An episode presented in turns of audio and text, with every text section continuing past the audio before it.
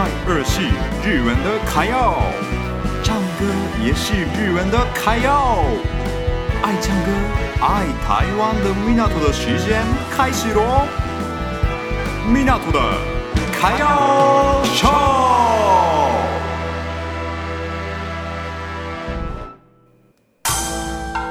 Welcome to Japan，ようこそ日本へ。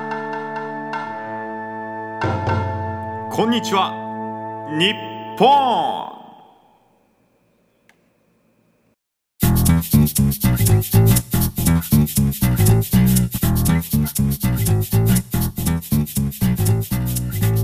好，大家好。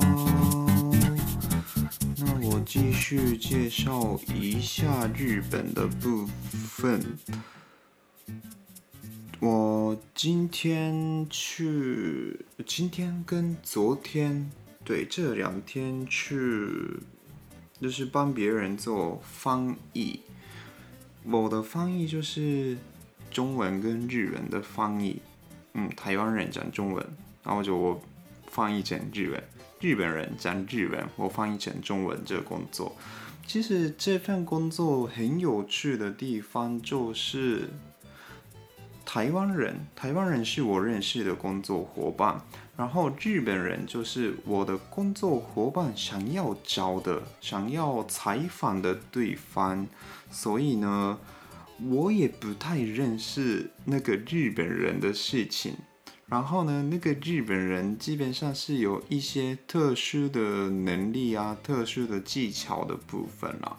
然后今天跟昨天刚好。我采访到的是日本画的画师，嗯，画家真的是很有趣，嗯，这份工作很有趣的地方就是很多陌生的领域可以接触那些陌生领域的部分。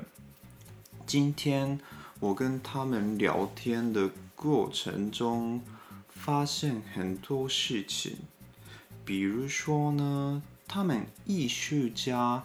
艺术家对于一些东西的看法不太一样，嗯，比如说我印象很深刻的是，有个日本人跟欧美人结婚之后呢，生一个小孩子，日本人觉得那个小孩很像欧美人的样子嘛，嗯，我我们日本人都觉得那个自己小孩。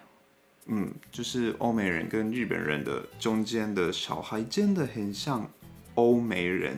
嗯，我们的看法是这样子。但是呢，如果欧美人看欧美人跟日本人中间出生的一个小孩的话，欧美人觉得哇，他真的很像亚洲人、日本人一样的样子耶。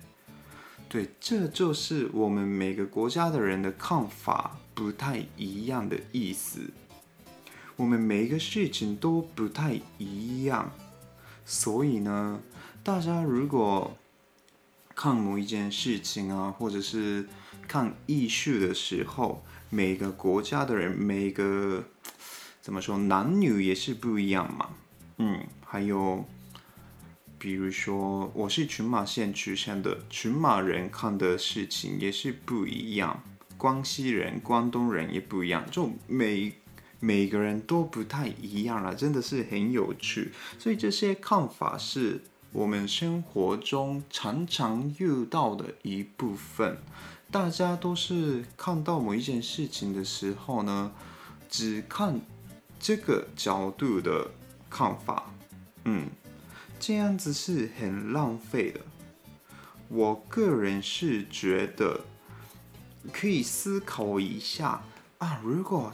这个事情，某一个另外一个角度来看的话，应该是不一样的东西。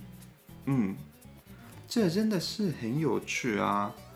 一颗苹果从上面看跟旁边看，真的是完全不一样。侧面跟上面，还有下面，角度就换角度而已，但是看起来的样子是真的是不一样。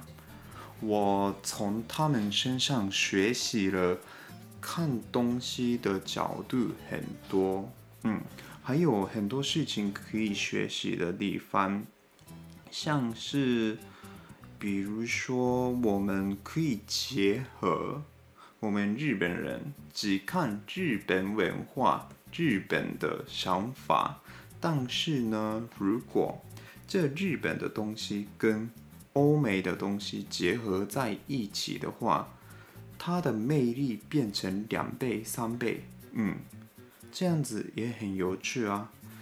任何事情不可以一个人做，任何事情都要跟别人一起做，这样才有意思，这样才有更多、更加倍的魅力。大家如果对待一件一些事情的话，可以思考一下这一点。好，今天第二个 part 先到这里。